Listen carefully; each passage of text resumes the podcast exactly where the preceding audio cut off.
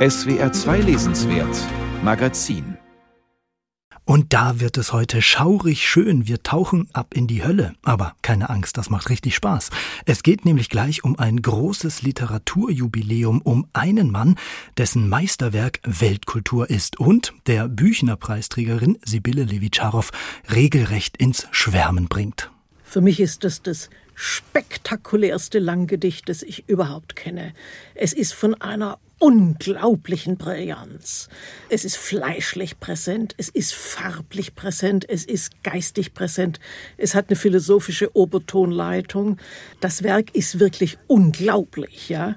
Und ich kenne eigentlich nichts, was mich auch ähnlich begeistert hätte. Tja, mehr geht eigentlich nicht. Mal sehen, ob Sie sich gleich ähnlich begeistern lassen. Hier ist das SWR 2 Lesenswert Magazin. Ich bin Lukas Meyer-Blankenburg. Schön, dass Sie dabei sind.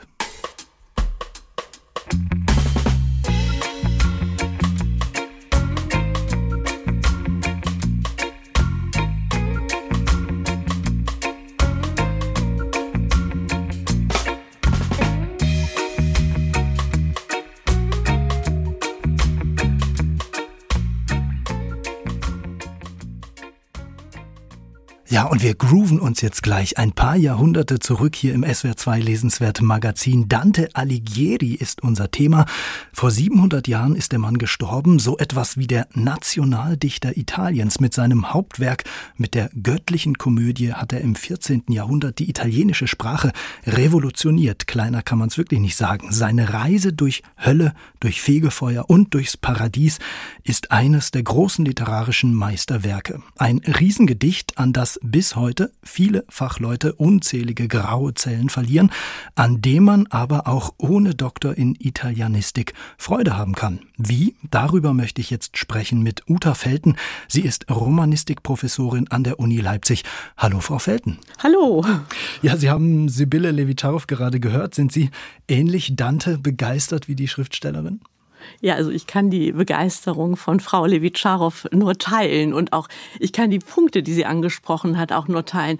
Was mich selbst auch an Dante, vor allem an der göttlichen Komödie am meisten fasziniert, ist die Visualität und Sinnlichkeit seiner Bildsprache. Er kann uns wirklich in Staunen und Schrecken versetzen. Er kann uns wirklich also mit hineinnehmen, diese Topografien äh, des Jenseits in die Hölle bis zum Paradies. Und wir haben bei ihm das Gefühl, wir können die Hölle förmlich riechen. Ein besonders plastischer Autor. Wir hören nachher auch mal einen Auszug aus einem seiner Texte. Jetzt im Jubiläumsjahr gibt es ja eine Reihe von Neuerscheinungen über sein Werk. Dazu auch viele ältere Übersetzungen, vor allem eben dieser großen göttlichen Komödie. Italien feiert sowieso gleich ein ganzes Dante-Jahr. Was würden Sie denn sagen? Was macht ihn auch so lange Zeit, 700 Jahre nach seinem Tod, offenbar immer noch so auch feierwürdig und so aktuell für viele? Ich würde sagen, was äh, so erstaunlich ist, ist auch, dass von diesem Werk, also von der Divina Komödie, der göttlichen Komödie, tatsächlich so etwas ausgeht wie eine ja überzeitliche anthropologische Dimension. Auf seiner äh, Jenseitswanderung unterhält sich ja der Protagonist Dante mit Toten mit den toten Seelen. Aber diese Toten sind poetisch nicht tot, sondern sind durchtränkt von Menschlichkeit, heißt, Dante, der Protagonist, fühlt mit ihrem Leid und mit ihren Leidenschaften. Und das ist etwas, was uns auch bis heute so fasziniert. Und der berühmte Dante-Forscher Erich Auerbach hat das so auf den Punkt gebracht, wenn er gesagt hat, Dante ist eben auch Dichter der irdischen Welt. Er führt uns das ganze Theater der irdischen Affekte vor. Also eine ziemlich lebendige Hölle, die Dante ja, es ist eine, genau. Ja. Hm. Man muss aber auch sagen, eigentlich äh, Dante ist schon ziemlich kompliziert. Also der gehört wohl eher in diese Kategorie Dichter. Alle kennen den Namen, gelesen haben ihn dann doch wohl eher die wenigsten. Das stimmt, er ist auf jeden Fall auch kompliziert und mit jeder Dante-Lektüre wächst unser Wissen stetig an. Aber das kann natürlich auch Spaß machen. Wir haben ja heute tolle Ausgaben mit tollen Kommentaren. Das heißt, auf der Basis dieser Ausgaben können wir eigentlich die gesamten Wissenskulturen und die gesamten literarischen Referenzen, auf die Dante in seiner Divina Commedia rekurriert, denen können wir nachspüren und mit Hilfe dieser Verweise und diese Erläuterungen können wir die Referenzen dekodieren. Zum Beispiel die Referenzen auf die Aeneis, auf die Metamorphosen, auf Augustinus, auf Platon, auf Thomas von Aquin. Also da hilft uns sozusagen der gelehrte Kommentar und man kann sagen, äh, Dantes göttliche Komödie ist eine riesige Echokammer. Ja, in jedem Vers klingt das Echo einer langen literarischen, theologischen und philosophischen Tradition nach. Ja, ohne Kommentar kommt man da gar nicht durch. Lassen Sie uns doch einfach mal äh, zur Anschauung in ein Textbeispiel reinhören, in die preisgekrönte Prosa-Übersetzung von Hartmut Köhler. Dante wandert durch die Höllenringe, hier Anfang sechster Gesang. Im dritten Höllenring ist er, da trifft er auf den Höllenhund Cerberus, der, ähm, sagen wir mal, kümmert sich um die Gefräßigen unter den Sündern. Ich bin nun im dritten Kreis, dem mit dem ewigen, heillosen, kalten, schweren Regen, der immer gleich stark fällt und immer das Gleiche bringt. Dicke Schloßen, Schauer und schwärzliche Graupel ergießen sich durch die finstere Luft. Faulig stinkt die Erde, die das aufnimmt. Cerberus, das erbarmungslose, grausige Scheusal, bellt hündisch aus drei Mäulern über die Leute hin, die hier versinken. Seine Augen sind rot, sein Bart ist fettig und schmutzig, sein Pansen aufgedunsen, an den Händen hat er Krallen, mit denen packt er die Seelen, reißt ihnen die Haut ab und zerstückelt sie. Der Regen lässt sie heulen, als wären auch sie Hunde. Mit der einen Seite wollen sie sich die andere schützen, so zappeln sie ständig hin und her, die elenden Frevler. Als er uns erblickte, Cerberus, der dicke Wurm, riss er seine Schnauzen auf und fletschte die Hauer. Kein Glied an ihm blieb ruhig. Doch mein Führer spannte die Hände breit, nahm Erdbrocken auf und warf ihm eine Faust voll in die gefräßigen Schlünde. Wie beim Köter, der erst bellend giert, aber Ruhe gibt, kaum dass er ins Fressen beißt, tobt er doch nur, um etwas zu verzehren. So wurden auch diese fiesen Fratzen des Dämons still, der sonst die Seelen anbrüllt, dass sie lieber taub wären. Ja, sinnlicher Dante, Frau Felten, wenn man das so liest, ein schaurig schöner Spaß eigentlich. Ja, auf jeden Fall. Also da kommt genau das auch raus, was Frau Levitscharow betont hat. Diese enorme Ersinnlichkeit und Materialität der dantesken Sprache. Also wir riechen hier die Hölle. Es heißt, dass die Erde faulig stinkt. Es gibt mm. diese eterna pioggia, dieser schwarze Regen. Und Dante und sein Begleiter Vergil werden empfangen vom Höllenhund, also vom Cerberus. Und das ist natürlich interessant, dass Dante hier natürlich mal wieder auch als intertextueller Autor sichtbar macht und eine ganze Tradition der Unterweltswanderung zitiert. Das kommt natürlich auch schon, eine solche Szene gibt es auch schon in der Aeneis zum Beispiel. Auch Aeneas geht mit seiner Begleiterin, hier ist es die Sibylle, in die Unterwelt und erstmal muss man natürlich den Cerberus besänftigen. Und er gibt ihm einen Honigkuchen aber bei Dante reicht einfach ein Stück so äh, Erdbrocken. ja. Ja, Vergil wirft ihm einfach so einen Erdbrocken zu und das reicht. Der ist so gefräßig, dass das reicht, um ihn zu besänftigen. Also man sieht hier, wie Dante mit der, der literarischen Tradition spielt, sie kennt und sie, und sie aufgreift. Und was man auch sehr schön sehen kann, ist das sogenannte Strafverfahren, das typisch danteske Strafverfahren, nämlich das Contrapasso-Verfahren. Das heißt hier, dass die Sünder der Gefräßigkeit, der Gula, sozusagen mit genau die Strafe bekommen, sozusagen, die sie verdienen im dantischen Sinne, nämlich so, wie die Sünder der Gula Fleisch gehäutet haben, zerstückelt haben und verzehrt haben, so wird dann in der Hölle ihre Seele gehäutet und zerstückelt. Also sehr drastisch hier. Ja, absolut. Ich fand ja ganz interessant, im Vorgespräch hatten Sie mir unter anderem erzählt, dass ja gerade auch junge Leserinnen und Leser, die Dante entdecken, besondere Lust an diesen Höllenerzählungen haben. Passt Dante da vermutlich für diese Generation ganz gut in unsere, ja, wenn man so will, apokalyptischen Weltuntergangserzählungen? In welchem Höllenring landen die Klimasünder? Ja, ich glaube, das passt ganz gut und vieles erinnert ja auch tatsächlich an unser Diesseits. Hier schwarzer Regen und so weiter und alles versinkt hier im Schlamm. Das kennen wir aus dem Diesseits. Ich glaube, das ist ja auch nochmal ein Punkt, der ganz interessant ist. Es ist typisch für die Dante-Rezeption im 20. und auch im 21. Jahrhundert ist eigentlich die Höllenrezeption. Es fängt schon bei Pasolini an, der auch schon das Elend der, der Vorstädte in seinen Romanen überformt hat mit diesen dantesken Höllenvisionen. Das heißt, mhm. die Hölle wird zum Diesseits in unserer heutigen Vorstellung. Das ist natürlich eine ja, Deformation und Umkehrung des dantesken Denkgebäudes, aber man sieht trotzdem, ja, wie aktuell Dante weiterhin bleibt, auch durch diese fragmentarische Aneignung und auch durch diese Inversion. Ja, und dann lassen Sie uns doch mal noch äh, zum Abschluss schauen, wie man gegenwärtig von Dante begeistert werden kann. Die göttliche Komödie ist jetzt ja trotz der auch schönen Gruselbeispiele, die wir gehört haben, ein ganz schöner Lektüre-Klotz, muss man sagen. Was würden äh, Sie dann meinen? Kann man unbedarft in die Dante-Lektüre stolpern und auch genießen? Oder wie und was sollen wir von Dante lesen? Ja, wir sollten schon mit dem Inferno beginnen. Ich glaube, das fasziniert auch. Ja, wenn dann richtig, ich glaube, das fasziniert auch junge Leser heute am meisten. Und einige dieser Figuren aus dem Inferno, die sind ja selbst dann wiederum auch zu Mythen geworden. Zum Beispiel die große Liebende Francesca di Rimini. Francesca di Rimini gibt es ja als Oper auch von Sandonai. Das heißt, die Figuren sind so äh, faszinierend, dass sie selber Mythen werden, aus der Hölle sozusagen heraustreten und fortleben. Oder man könnte sagen, sozusagen ständig und immer wieder durch alle Medien wandern und immer wieder mit neuer kultureller Energie aufgeladen werden. Am 14. September 1321 starb Dante Alighieri. Warum wir den italienischen Dichter 700 Jahre nach seinem Tod ruhig mal wieder lesen könnten, das hat uns Uta Felten erklärt. Sie ist Professorin für Romanistik an der Universität in Leipzig. Danke Ihnen sehr für das Gespräch, Frau Felten. Dankeschön, Ihnen auch. Ja, und wer nicht nur lesen, sondern auch mehr über Dante hören möchte, dem empfehle ich jetzt noch unser SWR2 Forum Verehrt, doch kaum gelesen. Dante verstehen. Geht das? Keine Angst, es geht. Sie können die Sendung nachhören in unserer SWR2 App oder auf swr2.de.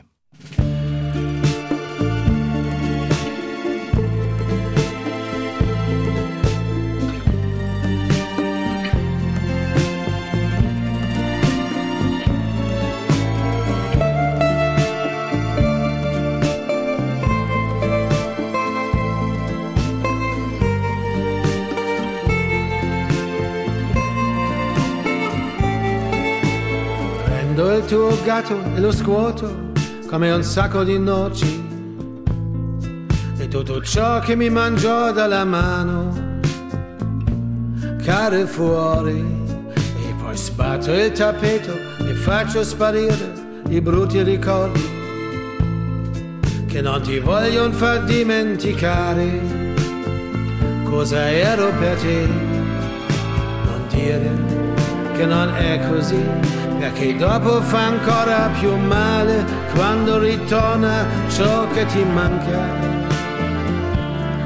Meglio essere stupido e puro come carta bianca.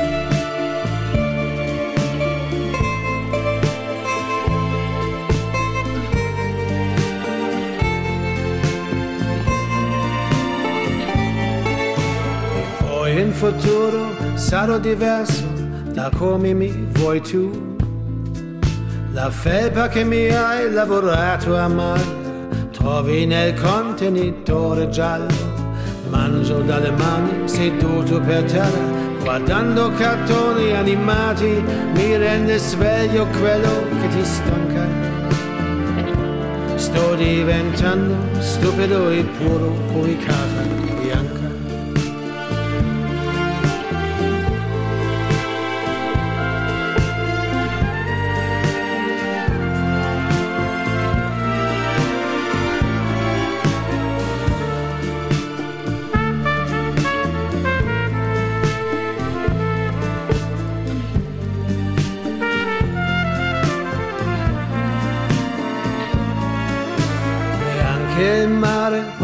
rivedere dove il vento cerca i tuoi capelli e ogni onda è un sospiro e ogni chicco di sabbia uno sguardo tuo mi andrebbe di fare l'astronauta e cercare le stelle dove niente mi canta canzoni di te. Non sarò mai più stupido e puro come carta bianca.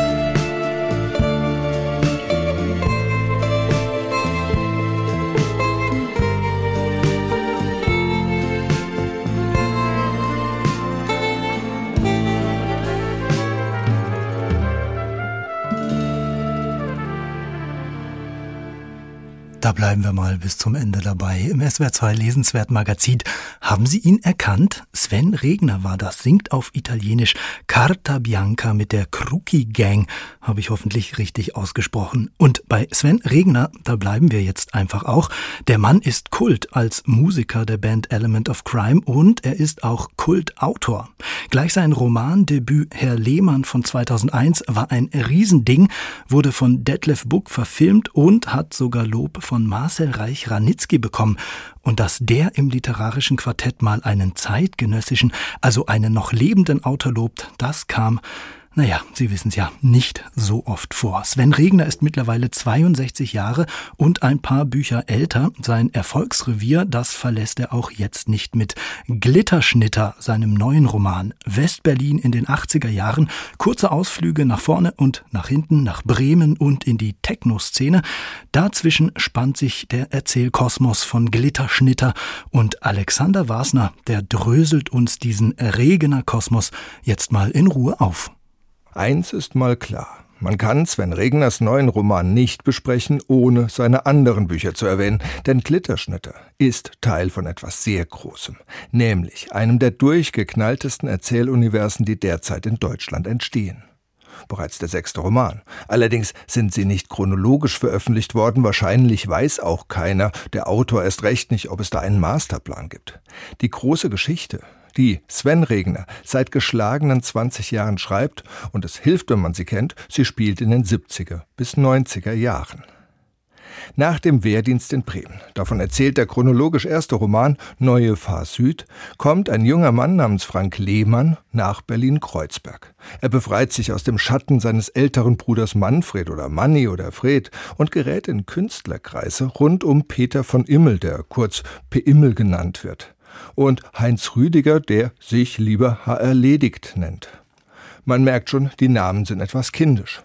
Das passt zu den Figuren. Frank Lehmann arbeitet in einem Café und erlebt, dass es die, wenn man es denn wirklich so nennen will, Handlung des bekanntesten Regner Romans, Herr Lehmann. Frank Lehmann also erlebt in einem melancholischen Abschnitt seines Lebens, nämlich in der Nacht zu seinem 30. Geburtstag, den Mauerfall.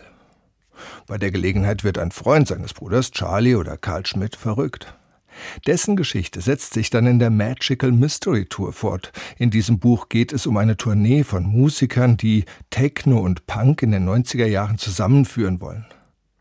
In dem Buch taucht an einer Stelle etwas aus dem Vorleben von Karl Schmidt auf, dass er nämlich mal in einer Band namens Glitterschnitter gespielt hat. Das steht in meinem Exemplar des Buchs tatsächlich auf dem Vorsatzpapier mit Bleistift eingetragen, aber ohne Seitenzahl. Ich habe das Zitat gar nicht mehr gefunden, aber das Wort steht da noch aus dem Erscheinungsjahr 2013. Jetzt also heißt gleich das ganze neue Buch von Sven Regner Glitterschnitter. Damit ist klar, es spielt in Berlin-Kreuzberg in den 80er Jahren. Im Café Einfall probiert man was ganz Neues. Man serviert Milchkaffee nach französischer Art. Wir nehmen Zitate aus dem Hörbuch zum Roman. Sven Regner liest selbst und er ist nicht nur als Sänger bei Element of Crime eine echte Rampensau. Aber wenn schon, denn schon, unterbrach ihn Frank. Also wenn wir hier schon Kuchen anbieten, dann brauchen wir auch Milchkaffee. Sonst kriegt ihn doch keiner runter. Den kann man doch nicht mit Bier runterspülen. Der Einstieg in die Bürgerlichkeit misslingt nicht nur, weil Frank Lehmann dann Milch dazu nimmt aus diesen kleinen Plastikdingern, diesen Portionspäckchen mit dem Aludeckel, die nie einer aufkriegt, sondern auch, weil gleichzeitig eine Band im Café auftreten will. Charlie, ja, der aus der Magical Mystery Tour, der hat seine Bohrmaschine dafür mitgebracht. Aber es war nicht nur laut, es stieg auch eine Menge Dreck auf. Das war eine ziemliche Sauerei, was Charlie da veranstaltete. Raimund konnte sehen, wie kleine Betonbrocken und Körner auf den Fellen seiner Trommeln landeten und dort kleine Tänze und Sprünge vollführten. Das war nicht gut. Raimund hörte auf zu spielen. Was ist denn nun schon wieder, Raimund? sagte Ferdi. Irgendwie geil das mit der Bohrmaschine, sagte Raimund. Irgendwie geil, Charlie. Aber auch irgendwie scheiße. Ich meine, da kommt jetzt der ganze Dreck und fliegt mir hier auf die Trommeln. Traumhaft sicher findet Sven Regner die wirklich schrägen Details der Zeitgeschichte. Frank Lehmann wird langsam den Milchkaffee erst in Kreuzberg, dann in ganz West-Berlin durchsetzen. Allerdings gibt es Konkurrenten. Die Leute rund um das Punker-Café Intimfrisur. Ja, wirklich, so heißt ein Café in diesem Roman nach dem Vorbesitzer, einem Intimfriseur. Die schrägen Typen dort wollen allerdings ein richtiges Wiener Kaffeehaus gründen. Es kann halt nur keiner backen. Und dann gibt es noch einen zweiten Erzählstrang. Da geht es um Heinz Rüdiger, also HR erledigt. Heinz Rüdiger, ich glaube, ich spinne. Wiemer, sagte HR, sag nicht Heinz Rüdiger. H. erledigt ist schon im letzten Roman losgezogen und hat damals für ein Kunstwerk im Baumarkt eine Grabgabel und eine Kettensäge gekauft. Er ist halt Konzeptkünstler. Jetzt in Glitterschnitter bleibt er wie hypnotisiert bei Ikea vor der Musterwohnung stehen und er weiß, das ist es. Und da spoiler ich jetzt. Aber es bleibt auch weiterhin beim Lesen lustig. Er kauft die Musterwohnung. Alles. Kerzenleuchter, Sofa, Bett, Dübel für die Bilderrahmen, die Bilderrahmen selbst, alles. Er will es in seinem Loft aufbauen, lieber aber noch bei einer Riesenausstellung für neue Kunst. Wir schreiben ja nicht nur die Zeit der neuen deutschen Welle, sondern in der Malerei auch die der neuen Wilden. Da gab es schräge, ziemlich entgrenzte Kunst zuhauf in der Mauerstadt. Der Ikea-Mann legte seine Handtücher ab. Ich weiß nicht, sagte er und kratzte sich am Kinn. Sie wollen wirklich alles kaufen? Alles sagte HR nachsichtig. Allet kaufen bitte. Einmal allet, immer allet. Ansonsten ja sicher, sonst ergibt das doch keinen Sinn. Sinn? Wieso Sinn? An der Stelle noch schnell der Hinweis, das Cover des Buchs ist zeitgenössisch von einem Künstler, der sich 4000 nennt. Es passt, man sieht darauf die Intimfrisur Regners, also das Kaffee im Roman. Es kommt, wie es kommen muss. Davon erzählen wir nur wenig. Im Kaffee-Einfall soll die Band Glitterschnitter auftreten, ja, die mit der Bohrmaschine. Aber die ist natürlich zu laut. Ich weiß nicht, ob ich das jetzt deutlich machen konnte. Die Handlung ist schwierig. Aber logisch. Es ist eine große Nichthandlung mit erheblicher Pointendichte. Noch höher ist sie, wenn man in dem Regenerschen Erzähluniversum ein wenig zu Hause ist. Als Einstieg ist dieser Roman, finde ich, weniger geeignet. Wenigstens die schmale Wiener Straße sollte man kennen. Dann wird es doppelt lustig, weil man merkt, sie lernen alle nichts. Alle Männer sind große Kinder, alle Frauen auch nicht viel besser. Und Regner ist ein verdammt guter Dialogschreiber. Einer, der lange, endlos lange Sätze liebt, manchmal mehr als zwei Seiten. Tatsächlich wird auch Regners Schreiben getragen von Redundanzen. Es gibt Menschen, die vergleichen es mit den Romanen Wilhelm Rabes oder Eckhard Henscheidts. Man kann auch sagen, das ganze Buch ist ein 600 Seiten langer, im Hörbuch zehnstündiger Laberflash mit unendlichen Sätzen und Denkschleifen und voller mühsam aufzuklärender Missverständnisse. Drei Seiten braucht Regner alleine, um zu erzählen, wie Frank Lehmann Haarmilch kauft. Das muss man erst mal schaffen. Und einige Dutzend Seiten gehen drauf, wenn der Kopp, also der Kontaktbereichsbeamte, so nannte man das damals, wenn der also versucht, im Kaffee zu rauchen, obwohl gleichzeitig darin eine schwangeren Gruppe Milchkaffee trinkt.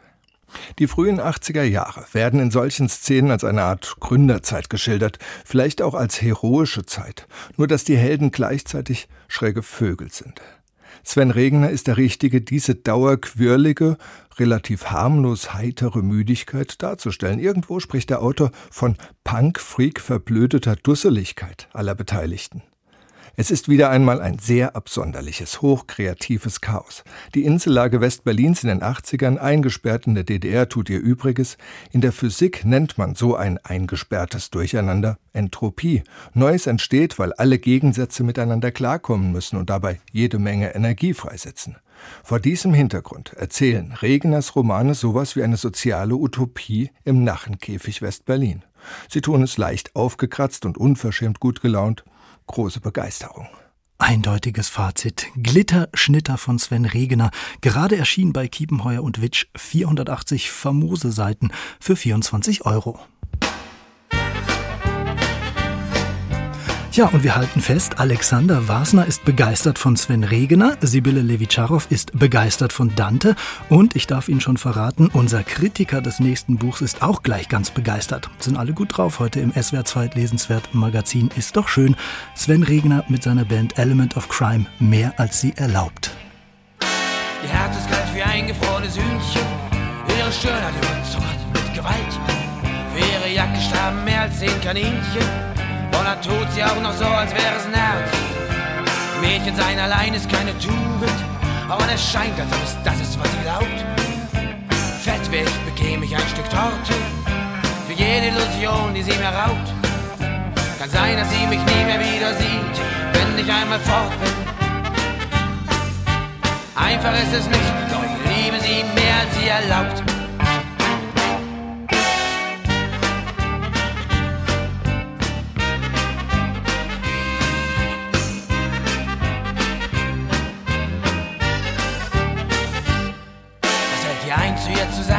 Niedlich.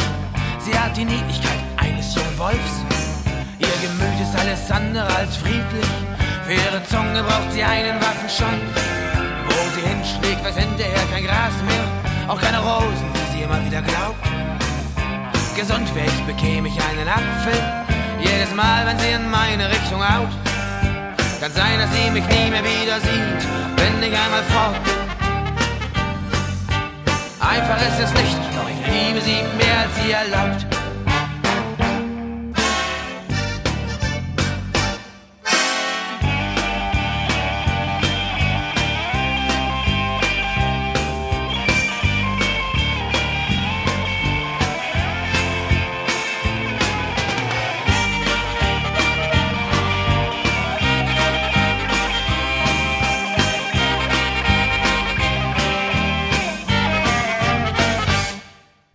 Schnelles Ende. SWR 2 lesenswert Magazin Mehr als sie erlaubt von Element of Crime. Feiner Song.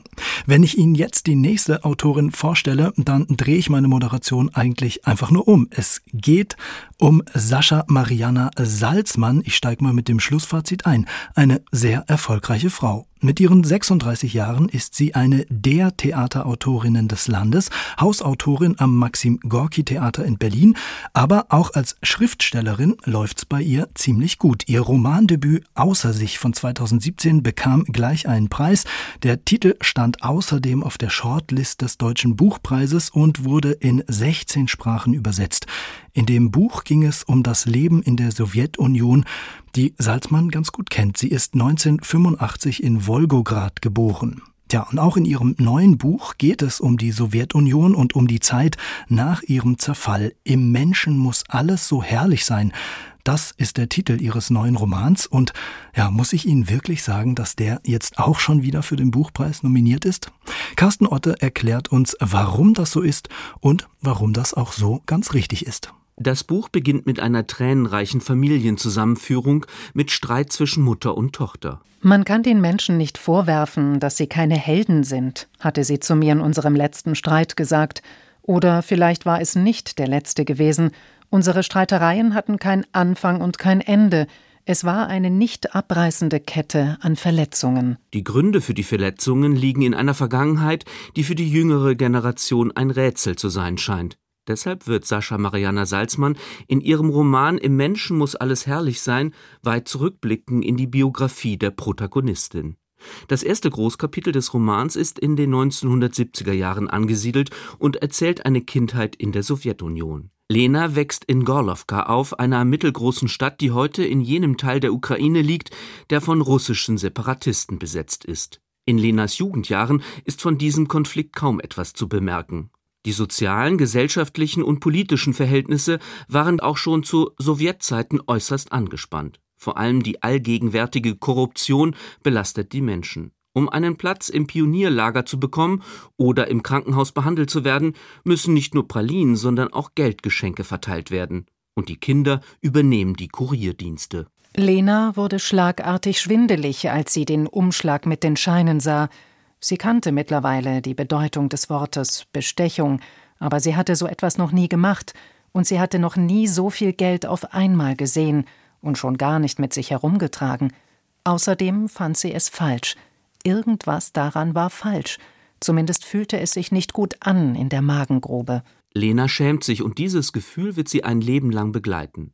So wird die Musterschülerin nur Medizin studieren können, weil die Mutter ihre Verbindungen spielen lässt. Wir befinden uns nun in den 1980er Jahren und in dieser Dekade gehören die alten Feindbilder, die in der klassenlosen Gesellschaft überwunden werden sollten, längst zum Alltag selbst der jüngeren Generation. Vor allem der Antisemitismus wächst im sich auflösenden Sowjetreich. Wichtiger noch als der Austausch über prüfungsrelevanten Lernstoff schien es zu erörtern, wer zu welchem Grad jüdisch war und wessen Eltern darum genug Bares besaßen, um ihm oder ihr ein Studium an der Universität zu ermöglichen. Als junge Ärztin wird dann auch Lena mit Geschenken ihrer Patienten überhäuft. Im Menschen muss alles herrlich sein, das Gesicht, die Kleidung, die Seele und das, was er denkt, erklärt der Chefarzt, aber nichts ist herrlich in Lenas Leben. Das Land ihrer Kindheit zerfällt, die Ressentiments gegenüber Leuten aus anderen, nunmehr ehemaligen Sowjetrepubliken nehmen zu und der Rassismus wird zum neuen Kitt der Gesellschaft. Was Lena nicht davon abhält, sich in den Tschetschen Edil zu verlieben. Zum Wendepunkt der äußerst dichten Erzählung aber wird der Tod ihrer Großmutter. Bei der alten Dame hatte die traurige Heldin unbeschwerte Sommerferien in erschreckend bescheidenen Wohnverhältnissen verbracht. Beim Ernten der Haselnüsse im kleinen Garten schien dennoch so etwas wie Glück möglich zu sein. Die Genügsamkeit der Oma steht für eine vormoderne Vergangenheit, an die sich in Lenas Verwandtschaft niemand mehr erinnern möchte. Mit diesen Erfahrungen verändert sich auch der Fokus des Romans. Die familiären Strukturen und emotionalen Beziehungen, die Salzmann grundsätzlich als Spiegelbilder der desolaten gesellschaftlichen Verhältnisse anlegt, werden immer mehr zum dramaturgischen Motor der Geschehnisse. Lena erwartet ein Kind von Edil, doch der Vater möchte mit dem Baby nichts zu tun haben. Vielleicht scheint ihm die Verbindung mit einer Ukrainerin nicht geheuer zu sein. Seine Eltern hat sie jedenfalls noch nicht kennengelernt. Auf die Quellen der Enttäuschung folgt der radikale Pragmatismus. Sie lässt sich auf einen Mann ein, der sie mal auf einer Party umgarnt hatte. Daniel immerhin stellt Lena umgehend seiner Mutter vor. Da Daniel aus einer jüdischen Familie stammt, kann er als Kontingentflüchtling nach Deutschland auswandern. Tatsächlich nutzt das Paar die Gelegenheit, sodass Lenas Tochter in Jena aufwachsen wird. Auf der Hälfte des Romans springt Sascha Mariana Salzmann in die Gegenwart und wechselt die Erzählperspektive. Jetzt stehen Stimmen im Mittelpunkt, die sich an Lenas Biografie abarbeiten. Freundin Tatjana etwa, die sich in der maroden Ukraine lange als gewitzte Spirituosenverkäuferin durchschlägt und es schließlich mit der Mafia zu tun bekommt. Mit einem Kind im Bauch verlässt sie ihre Heimatstadt, dem Ruf ihres deutschen Beschützers folgend, der sie aber im Stich lässt. Lena hilft der Schwangeren und diese Selbstlosigkeit begründet eine Freundschaft, die nicht darüber hinwegtäuschen kann, dass beide Lebenswege vom Gefühl der Fremdheit bestimmt sind. Lena und Tatjana haben seltsame Phantomschmerzen, die auch ihre Töchter prägen werden. Mit Unverständnis schauen Nina und Edi auf die Migrations- und Verlusterfahrungen ihrer Mütter, die ihnen genauso suspekt bleiben wie deren brüchig starre Familienkonstellationen. Ich kann mit dem Konzept Vater nicht besonders viel anfangen, sagt Nina, und Edi möchte sich von der Mutter nicht ausreden lassen, eine Frau zu lieben. Mit den diktaturgeschädigten Jammerlappen, diesen Perestroika-Zombies, will Edi ohnehin so wenig wie möglich zu tun haben. Wählt ihr Vater inzwischen sogar eine rechtsradikale Partei? So tief die kulturellen und politischen Gräben, auf Lenas 50. Geburtstag sollen trotzdem alle zusammenkommen. Doch die feierliche Familienzusammenführung wird zum Fiasko. Gespräche enden im Streit, der vor allem offenbart, wie wenig sich etwa Mutter und Tochter zu sagen haben. Das Fazit könnte nicht bitterer ausfallen. Einsamkeit gibt es wohl immer im Plural. Im Menschen muss alles herrlich sein ist also nicht nur ein ernüchterndes Porträt der späten Sowjetzeit, sondern auch ein bemerkenswerter Familienroman, der sich auf die Verlusterfahrungen starker Frauenfiguren stützt. Die Migrationsbiografien verbindet Salzmann sehr geschickt mit der schroffen Identitätssuche nachfolgender Generationen. Etwas schade, dass die Männerrollen, die keine eigene Erzählperspektive erhalten, in dem ansonsten so vielschichtigen Roman etwas eindimensional geraten sind. Salzmann schreibt eine nahezu überpräzise Prosa, in der die seelischen und gesellschaftlichen Grenzerfahrungen der Protagonistinnen angemessen widersprüchlich dargestellt werden. Der Tonfall ist so distanziert wie empathisch, die Lebensläufe der weiblichen Charaktere scheinen so vorherbestimmt wie offen zu sein. Ein preiswürdiges Buch. Starke Frauen in einem starken Buch findet Carsten Otte. Er empfiehlt Sascha Mariana Salzmanns Roman Im Menschen muss alles herrlich sein. Knapp 400 Seiten dick und 24 Euro schwer. Ja, und weil es so schön ist, surfen wir gleich weiter auf der Erfolgswelle. Holen nur einmal kurz Luft, dann geht es um das größte, erfolgreichste und vermutlich auch schnellste Forschungsprojekt unserer Zeit.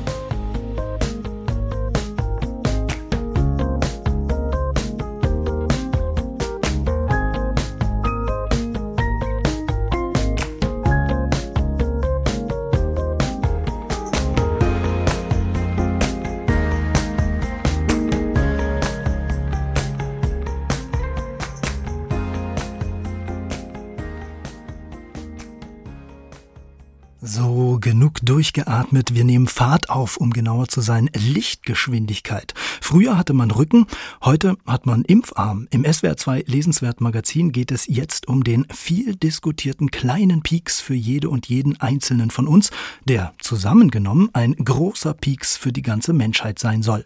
In Rekordgeschwindigkeit haben Forscherinnen und Forscher auf der ganzen Welt vergangenes Jahr Corona-Impfstoffe entwickelt.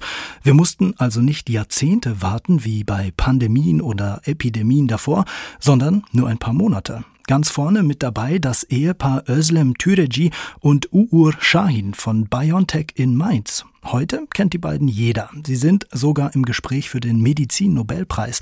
Aber mal ganz ehrlich, hätten Ihnen die Namen vor anderthalb Jahren etwas gesagt?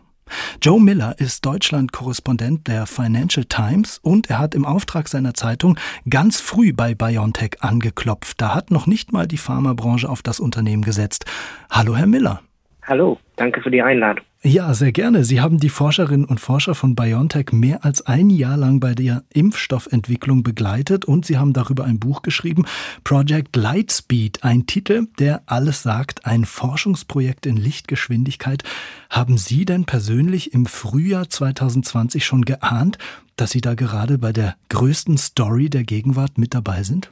Honestly, I'd be lying if I said yes. Ich würde lügen, wenn ich Ja sagen würde. Von BioNTech habe ich das erste Mal über einen Londoner Kollegen bei der Financial Times erfahren. Es war noch ziemlich am Anfang der Pandemie. Niemand hat die Gefahr vorausgesehen. Da meinte mein Kollege, schau dir mal dieses Unternehmen an, weil wir wollten verschiedene Unternehmen dabei begleiten, wie sie versuchen, einen Impfstoff zu entwickeln. Und BioNTech ist nur ein paar Kilometer von mir entfernt in Frankfurt und ich dachte mir, ich schreibe Uğur Shahin mal an. Er klang wirklich überzeugend.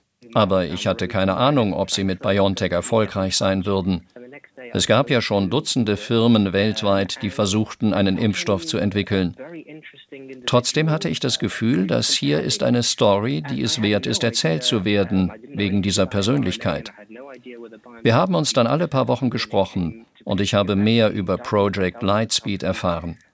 Und irgendwann im Sommer wurde dann klar, dass BioNTech nicht nur einen Impfstoff haben würde, sondern dass es auch einer der ersten und einer der besten sein würde. Bevor wir über den Impfstoff sprechen, noch einmal die Rückfrage. Es ist ja ganz interessant. Sie haben es gerade beschrieben. Uğur Shahin hat viel schneller als sehr viele andere verstanden, dass da wirklich eine Pandemie auf uns zurollt. Was und warum hat er das denn so klar schon gesehen, während andere Fachleute weltweit das ganz offensichtlich nicht gesehen haben? Yes, it's very interesting because um, I was worried when I was writing that story ich hatte die Sorge, dass die Leute mir nicht glauben würden, wenn ich schreibe, Uğur Shahin hat im Januar in einem Medizinjournal von dem Virus gelesen und er hat sofort vorausgesagt, dass das eine Pandemie wird. Nur im Gegensatz zu ihm hat das noch niemand bemerkt. Ich hatte wirklich Sorge, dass die Leute sagen, ich erfinde das nur im Nachhinein. Uğur Shahin ist kein Epidemiologe und es ist eigentlich unglaublich, dass er das gesehen hat. Und das hat damit zu tun, dass es wirklich nichts gibt, an das er nicht interessiert ist. Er saugt Informationen über alles auf, was ihn umgibt. Wissenschaftliche Zeitschriften lesen ist sein Hobby. Er ist zum Beispiel auch ein Hobby-Mathematiker. Und als er den Artikel über Corona im Lancet las, da fiel ihm ein besonderes Detail auf. Es gab eine Gruppe infizierter Personen in Wuhan, die ins Krankenhaus kam. Und eine der Personen hatte das Virus, ohne selbst Symptome zu zeigen. Im Gegensatz zu MERS und SARS und anderen Coronaviren davor konnte sich dieses Virus also unbemerkt ausbreiten. Wuhan ist eine Megacity mit Tausenden von internationalen Flügen, Tausenden Zugverbindungen jeden Tag. Also hatte sich das Virus möglicherweise schon weltweit verbreitet. Schein ahnte also schon, dass die Pandemie bereits da war, und er beschloss gemeinsam mit seiner Frau und Arbeitskollegin, dass sie mit ihren Mitteln versuchen, einen Impfstoff gegen das Virus zu finden. Sie beschreiben diesen Moment, als Uğur Shahin dann wirklich feststellt, was für eine Gefahr da auf uns äh, zurollt, ähm, sehr eindrücklich. Ähm, jetzt ist ein anderer großer Teil Ihres Buches diesem ganzen Komplex Impfstoffentwicklung gewidmet und das ist, man muss das schon sagen, Herr Miller, eigentlich schon ziemlich was für Nerds. Ähm, Sie sagen ja selber auch, Sie sind überhaupt kein Fachmann auf dem Gebiet. Haben Sie denn überhaupt verstanden, was Ihnen die Wissenschaftler und Wissenschaftlerinnen da erzählt haben?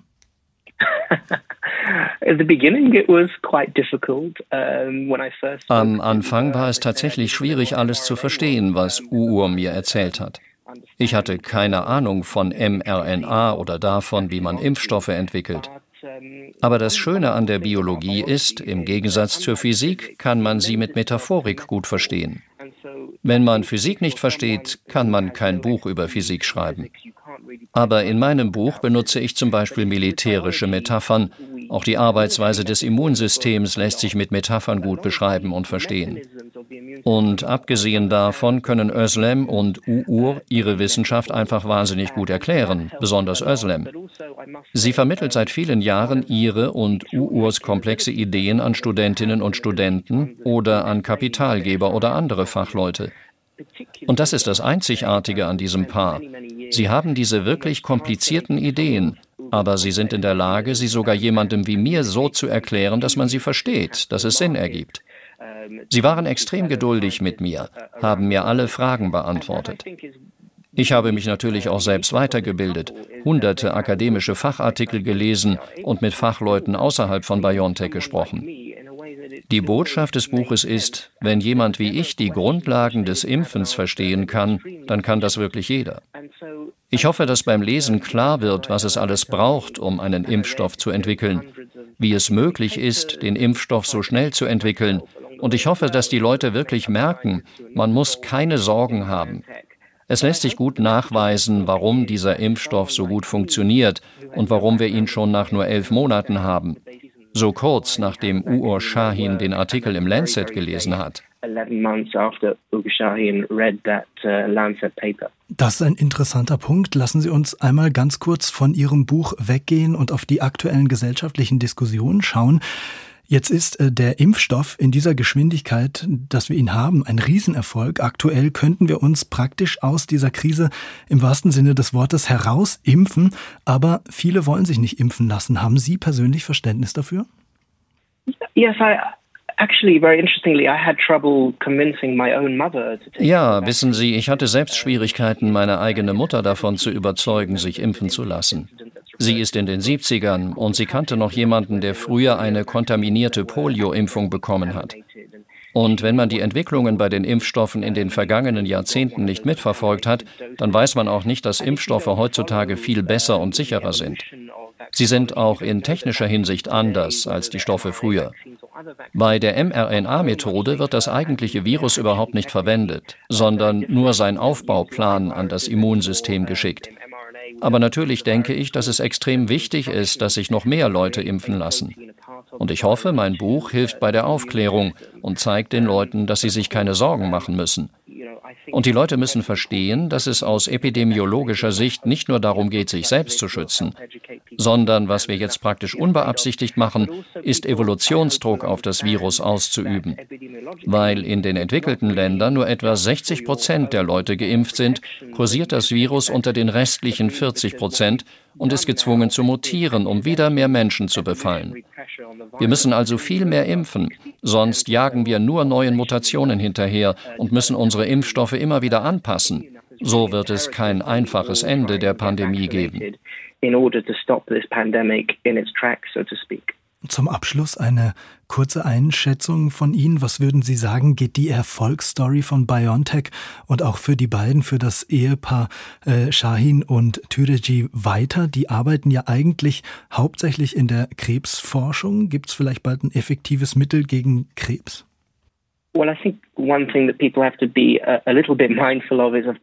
Was man bedenken muss, ist, dass dieses außergewöhnliche Ehepaar Jahrzehnte darauf verwendet hat, mit mRNA eine neue Technologie und mit ihr neue Möglichkeiten zu entwickeln. Der Impfstoff war da eher eine Ausnahme. Er war nur so schnell zu entwickeln, weil die Natur in gewisser Weise gnädig mit uns war. Das Coronavirus ist ein vergleichsweise leichtes Ziel. Es ist relativ leicht, das Immunsystem dazu zu bringen, das Virus zu erkennen. Krebs ist das genaue Gegenteil, eine der kompliziertesten Erkrankungen für Immunologen. Die meisten Krebserkrankungen unterscheiden sich sehr voneinander. Es ist sehr schwer, ein Medikament zu entwickeln, das hilft. mRNA-Technologien von BioNTech versprechen zwar, Krebs besser behandeln zu können, aber das dauert vielleicht noch 10, 12, 20 Jahre. Also, ja, die Geschichte der beiden ist eine Erfolgsgeschichte und es wird auch noch mehr kommen, da bin ich mir sicher. Aber die Leute müssen geduldig sein. Ein neues Medikament jedes Jahr wird es nicht geben. Das wird dann ein Projekt Marathon, kein Projekt Lichtgeschwindigkeit mehr wahrscheinlich. Project Lightspeed, der Weg zum BioNTech-Impfstoff und zu einer Medizin von morgen, die Wissenschaftsstory des Jahres, erscheint am 14. September im Rowold Verlag. 350 Seiten für 22 Euro. Recherchiert und aufgeschrieben hat sie der Journalist Joe Miller. Herr Miller, vielen Dank für das Gespräch. Vielen Dank.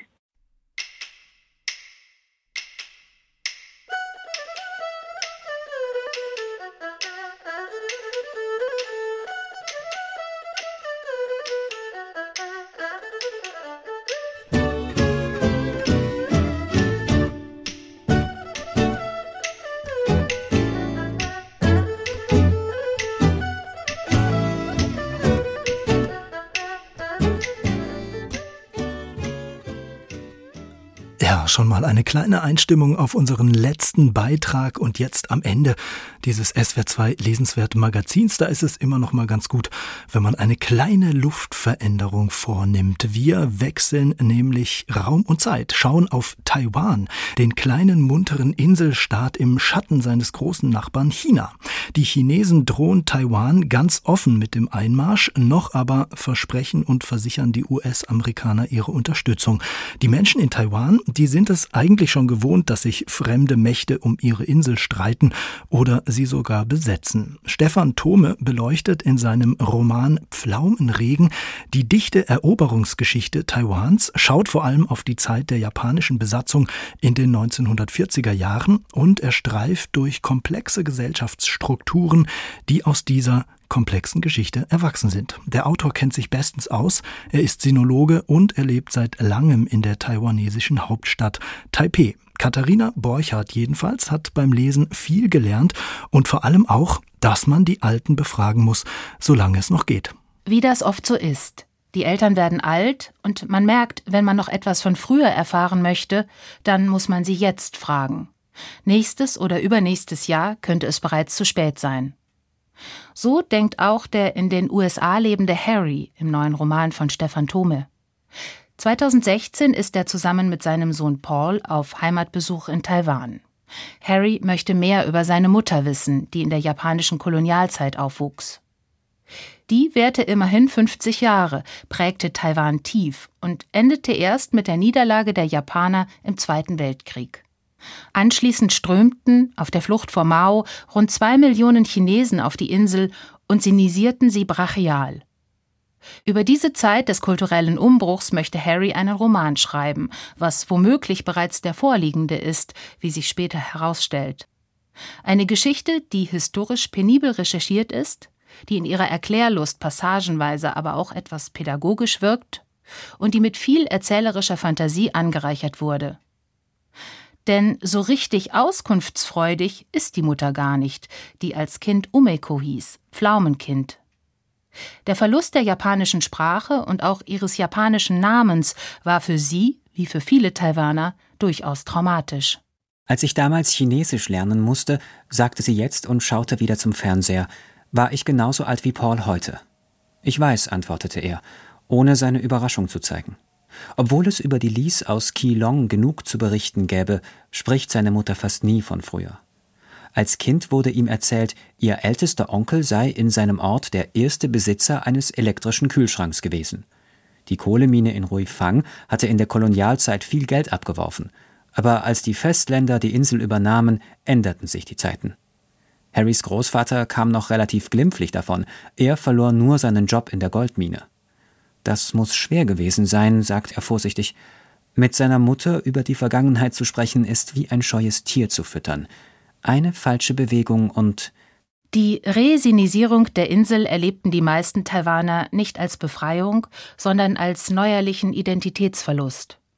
Stefan Thome beschreibt sehr realitätsgesättigt, manchmal bloß leider ein wenig im Duktus eines in die Jahre gekommenen Mädchenromans, wie sich der Alltag für Umeko und ihre Familie ändert.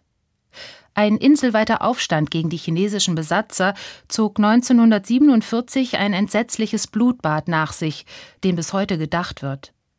Danach stand die Insel für knapp vier Jahrzehnte unter Kriegsrecht. Literatur, die in dieser bleiernen Zeit geschrieben wurde, kann man in Thilo Diefenbachs hervorragender Anthologie mit dem schlichten Titel Kriegsrecht nachlesen. Und auch die in Deutschland lebende Taiwanerin Yade Chen schrieb vor einigen Jahren mit Die Insel der Göttin einen sehr erhellenden Roman über ihre Familiengeschichte, in der auch der sino-japanische Konflikt eine große Rolle spielt.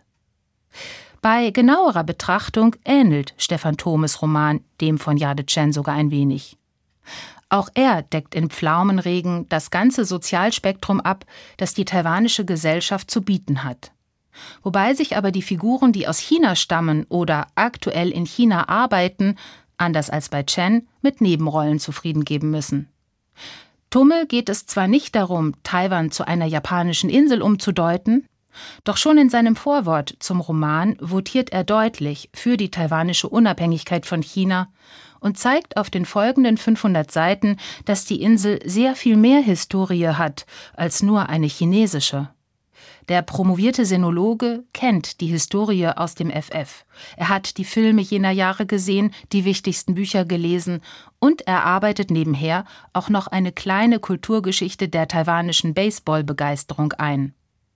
Natürlich hat er alle Orte besucht, die er lebhaft beschreibt, und kennt die tropischen Wetterlagen genau, die ebenfalls eine wichtige Rolle im Roman spielen. Begleitend dazu kann man übrigens Thomas soeben im Piper Verlag erschienene Gebrauchsanweisung für Taiwan lesen. Eine persönlich gehaltene, kluge und zugleich buntfröhliche Taiwan-Einführung, in der vieles wiederkehrt, was man schon in Pflaumenregen gelesen und gelernt hat. Viel um die Ecke denken braucht man bei der Romanlektüre nicht, und man muss auch nicht besonders sensibel für womöglich ungesagt Mitschwingendes sein. Alles, was der Text sagen will, formuliert er deutlich aus. Vielleicht wurde Pflaumenregen, anders als frühere Romane von Stefan Thome, auch darum nicht für den diesjährigen Deutschen Buchpreis nominiert. Das wäre dann eine durchaus richtige Entscheidung, denn sein sauber konstruierter Roman hat, auch wenn seine Figuren nicht alles preisgeben, keine Geheimnisse. Dennoch erlebt man viel bei der Lektüre und man lernt auch eine Menge. Stefan Thome lesen macht Spaß und es macht schlau. Ja, und das ist wirklich nicht das Schlechteste, was man am Ende eines Buches sagen kann. Pflaumenregen von Stefan Thome für Katharina Borchardt eine lohnende Lektüre-Reise in die taiwanesische Geschichte.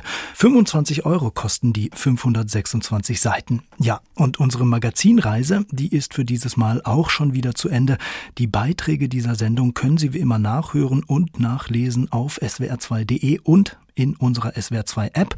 Hier geht's gleich weiter mit SWR2 aktuell und dann Passend zu seinem 100. Geburtstag heute lege ich Ihnen noch besonders ans Herz das Hörspiel Solaris von Stanisław Lem. Viel Spaß dabei. An der Technik war Doro Vossen. Ich bin Lukas Meyer-Blankenburg und hier ist noch einmal Element of Crime am ersten Sonntag nach dem Weltuntergang. Tschüss. Grausam ist der Haifisch und grausam warst auch du. Am Ende des Regenbogens legt der Regen noch einen Zahn zu und überflutet im Überschwang gleich hinter dem S-Bahn-Übergang den Weg mit leeren Flaschen, Steinen und Schlamm. Und ich geh noch einmal den Kurfürstendamm entlang. Am ersten Sonntag nach dem Weltuntergang. Treulos ist die Sonne und treulos warst auch du. Beim Kauf eines neuen Lebens gibt's eine Gratis-Zigarre dazu. Die rauch ich auf dem Heimweg weg da stört das keinen unheimlich, steck ich dein Bild in einer Tonne, damit in Brand. Und dann geh ich nochmal den Kurfürstendamm entlang. Am ersten Sonntag nach dem Weltuntergang. Schön war das Leben, schlecht war die Welt, gut war die Liebe, böse das Geld, bis sich der Hund und lieb war das Pferd. Doch heute ist es genau umgekehrt auf dem Kurfürstendamm. Am ersten Sonntag nach dem Weltuntergang. Chaga.